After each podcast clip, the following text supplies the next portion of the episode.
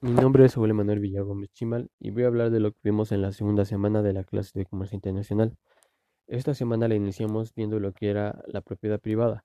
Y como el maestro me voy a remontar a lo que era la historia, yo voy a, en mi análisis eh, llegué a la conclusión como ejemplo el sedentarismo nosotros cuando cuando las, nuestros antepasados se convirtieron en sedentarios empezaron a adquirir un lugar este lugar era parte en el que ellos iban a tener que vivir el resto de sus vidas, ya no iban a ser nómadas, y este lugar lo adquirían dependiendo de las características del lugar y de que si hacía las necesidades de cada uno. Al adquirir este lugar ellos adquirían un bien y este bien se convertía en su propiedad privada ya que les pertenecía a ellos, no tenían de cierta forma normas, pero eh, la palabra ya era parte de, sus bienes y, esto era su propiedad privada.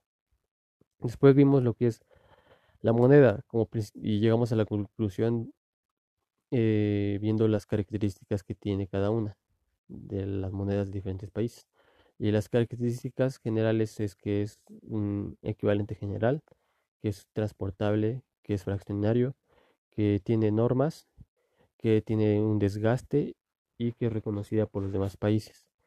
Eh, también vimos lo que fueron las divisas. Las divisas son las monedas que se manejan a nivel mundial y que todos los países eh, en su mayoría tienen, tienen, las tienen reconocidas. Estas monedas son tres principales, que es el yen, el dólar y el euro.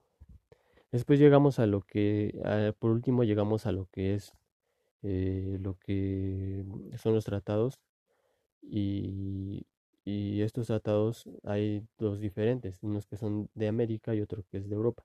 El de América se llama el TECMEC y el de Europa se, llama el, Tratado de la Unión Europea.